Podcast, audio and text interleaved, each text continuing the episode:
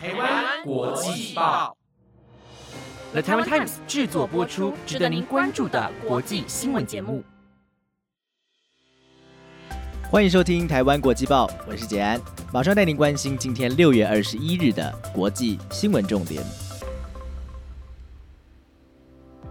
听众朋友们，大家晚安！又到了星期一啊，上个礼拜端午节，不知道大家有没有好好在家里吃粽子啊？还是有没有开始怀念起可以出门划龙舟的日子？最近看到台湾的染疫人数逐渐下降，哎，感觉是一个好的迹象哦。但是并不代表可以放松了，让我们再坚持一下，一起等待那个可以完全解除封锁的日子吧。那么本周的国际新闻呢？待会我们将会告诉您。美国援助台湾的两百五十万剂莫德纳疫苗在昨天抵达台湾了。那么国际上是如何看待这件事情的呢？另外，世界卫生组织警告，最近发现的 Delta 病毒传染力超强，已经成为了全球的主流病毒。还有，中国最近在太空科技发展上突飞猛进，竟然让美国 NASA 吓得向国会要求更多的经费。那么在今天的节目开始之前啊，想要提醒各位亲爱的听众朋友，一定要听完今天的节目哦，因为今天早上啊，在台湾国际报的 IG 主页呢，我们有开放粉丝提问的活动。上个礼拜因为大家都辛辣提问嘛，我也才因此知道了好多其他主持人的秘密，哎，觉得超级有趣的。所以在今天的节目最后，我会认真的回答所有粉丝们对我的提问，千万不要错过喽。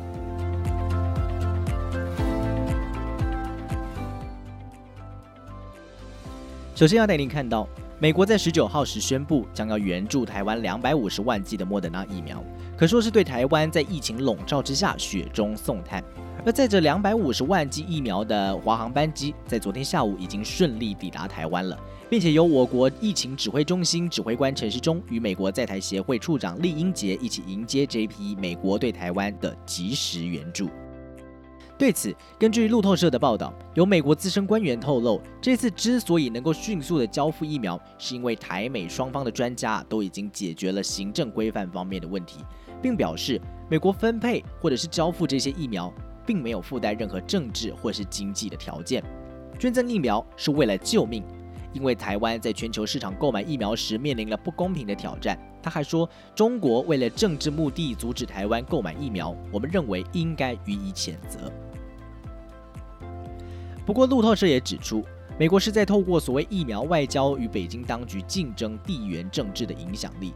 并且这一次的捐赠应该也与台湾的晶片供应有关，因为美国捐赠疫苗的时机正好是美国华府为了希望能够创造安全的晶片供应链而渴望与台湾合作，而台湾是非常重要的晶片制造地，对美国像是汽车等等的许多产业都至关重要。至于美国对台湾的大力协助，我国驻美代表发出了声明，表示美国这次捐赠的疫苗数量远高于先前所宣布的七十五万剂，这充分展现了美国对台湾的友谊以及坚定的支持。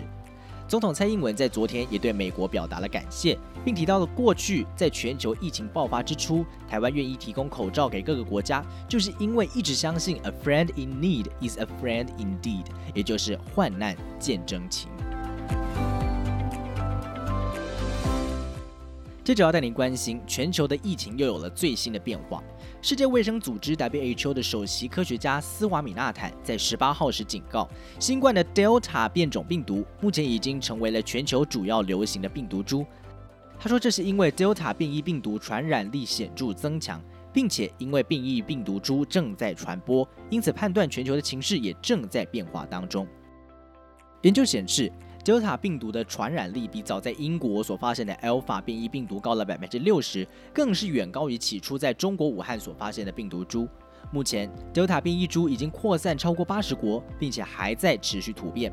根据美国 CDC 的数据，目前美国新增确诊病例当中，感染 Delta 变异病毒的患者就占了百分之十。而现在英国新增的确诊病例当中，也有超过百分之六十感染到的是 Delta 病毒株。值得庆幸的是，根据英格兰公共卫生署十四号所公布的一项分析显示，施打两剂辉瑞或是 A Z 疫苗能够非常有效的预防因为感染 Delta 病毒而住院的风险。但是 WHO 科学家斯瓦米纳坦谨慎地认为，科学家们需要更多关于 Delta 变异株的资料，并表示有多少人感染，其中有多少人住院和重症，都会是我们密切关注的事情。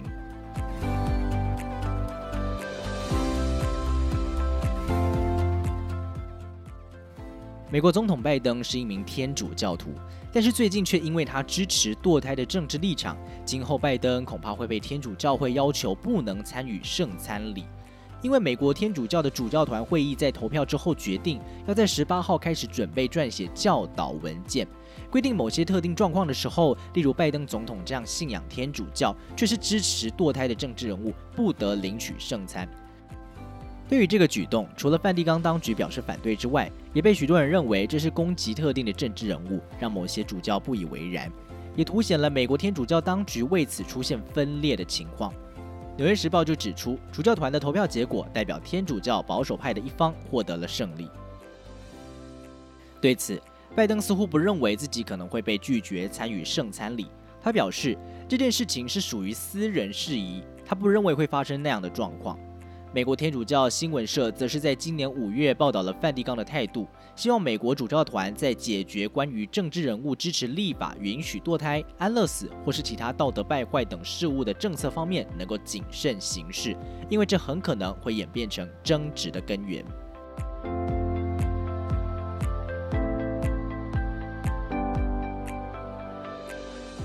之前我们曾经为您报道过，中国最近积极的发展太空科技，甚至已经逐渐赶上美国。这似乎让美国提高了警觉心，希望能够向国会申请更多的预算来维系美国的太空领先优势。根据《华盛顿邮报》报道，中国先是在2019年发射嫦娥四号月球探测器，并且成功着陆月球背面。今年五月又成功着陆火星探测车。而十七号时又成功的发射了载人太空船，并顺利的跟四月底所发射的太空站天河核心舱对接，这些都显示了中国正逐步的成为卓越航太强权国家，并开始威胁到了美国在航太领域的地位。因此，美国太空总署署长尼尔森就开始对中国的太空实力增加戒心。他近日警告美国应该要小心拥有高度太空雄心的中国。认为对方是挑战美国领导地位、咄咄逼人的竞争者。尼尔森和当时的川普政府一样，拿中国为理由，希望国会能够拨款资助 NASA 重返月球的计划，甚至高举中国火星探测车“祝融号”的照片秀给委员会里的国会议员，表示这就是中国在太空领域超越美国的最佳例证。不过，对此，世界安全基金会的计划制定主任魏登似乎不太认同。他认为，像是这一类把中国太空站凸显为严重威胁是错误的做法，因为中国想借着太空站展现太空强权实力。美国如果带过度的渲染太空竞赛，并且忧心中国太空站所带来的威胁，那么这只会强化中方的形象。而他也表示，中国这一次成功发射载人太空船并送入太空，确实是重要的成就，但并不因此就代表中国已经追平美国，更不要说是超越了。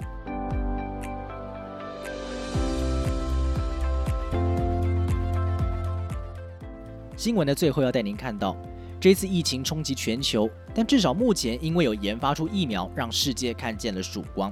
但你知道吗？接下来世界恐怕要开始去面对没有疫苗可以预防的灾难。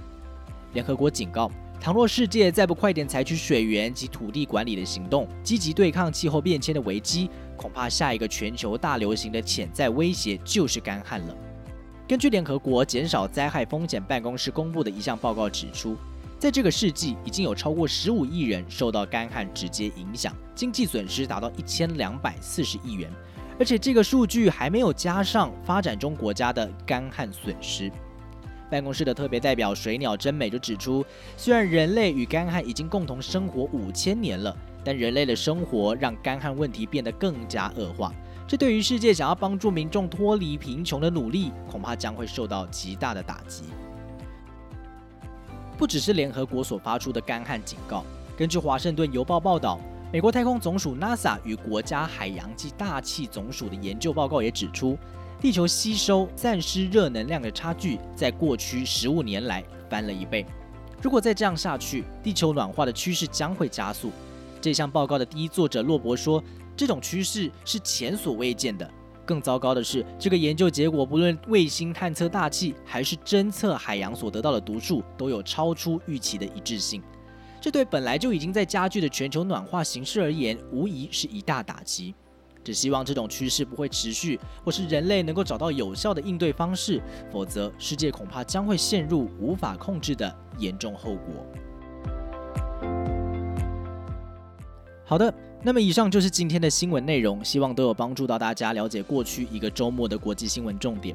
接下来进入到我们的重头戏了，就是要来回应很多粉丝的提问啦。我们来看一下第一题。第一题有人说，婉云上礼拜称赞杰安的声音好听，那杰安觉得团队当中谁的声音最好听呢？好了，首先要先感谢一下婉云，谢谢婉云对我声音的厚爱。那我觉得团队当中婷婷的声音我最喜欢了，因为呢，他有一个少男的声音，常常让我听了我就觉得，哎。尤其是晚上在听的时候，孤单的时候，就觉得哎，有一个朋友在旁边陪着你的感觉真是不错。然后接下来呢，有人问说，杰安的声音听起来看起呃听起来很成熟，那你会觉得自己是成熟的人吗？呃，我觉得我跟同年龄的人比起来，没有比较成熟哎，但是特别是在遇到我喜欢的人的时候，我会变得更加的幼稚。这个应该所有的男生都是这样吧？还是我有误解？欢迎大家在下面留言告诉我，好不好？好，那么杰安近视有多深呢？我近视大概三百到四百度，所以常常呃，我只要脱下眼镜，然后有人跟我打招呼，我会跟他挥手，因为我看到有人在跟我挥手，但是我其实不知道他是谁，只有轮廓在而已，这是蛮不方便的，需要戴眼镜才可以看得清楚他的脸庞。好，那为什么会在国际报里面工作呢？一方面，一个最直接的原因就是因为我需要薪水啦。那为什么会选择台湾国际报呢？因为呃，我自己平常就很喜欢看新闻，然后我自己也是新闻相关科系的。那另外一个原因也是因为觉得好像台湾在国际新闻方面比较缺乏一点，所以就想说，哎，用 podcast 这个方式蛮新的，然后又能能够让大家可以呃每一天十分钟接触到国际新闻，我觉得是一件很有价值的工作。哎，那最后一题，我看到有人问说，杰安喜欢哪种宠物？我家其实没有养宠物。因为我本身已经够混乱了，那如果再加一个动物要养的话，可能会更加的混乱，会混乱到一个不行。但是如果真的要养宠物的话，我会选择狗狗。那为什么不养猫呢？希望猫奴们听到了不要生气，好不好？那是因为我之前呢去吃了一家甜点店。那家店旁边就有很多很多的猫咪，那我在吃的时候，我就想要一个人享受啊，结果那个猫一直凑过来，还跳到椅子上，然后又跳到桌子上。我整个过程呢，吃饭的过程，我就一直顾虑那个猫有没有要吃我的东西，搞得我真的是心神不宁。后来我就觉得，哎，狗好像比较单纯，它们比较不会在你吃东西的时候啊，然后还还可以跳到桌子上来。狗好像跳的没有那么高啦，所以呢，我可能如果真的要养的话，我应该会养狗。好的，那么如果有其他想要问的问题啊，欢迎你可以到 IG 主页里面的 Link Tree 点选国际报你问我答的匿名提问箱，里面呢可以写下想要问我什么样的问题，我会在下个礼拜一继续回应大家的提问哦。以上新闻由 The t o m a n Times 制作播出，每周一至周五晚间十点，我们都将为您整理当天的国际新闻重点。我是吉安，感谢您的收听，祝您有美好的夜晚，我们明天见，再会。